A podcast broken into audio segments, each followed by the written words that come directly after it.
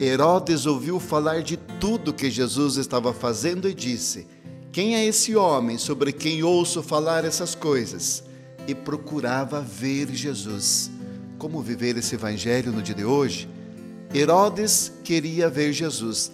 Teve essa oportunidade antes da condenação, mas não lhe serviu nada, pois o seu coração não se sintonizou com o de Jesus.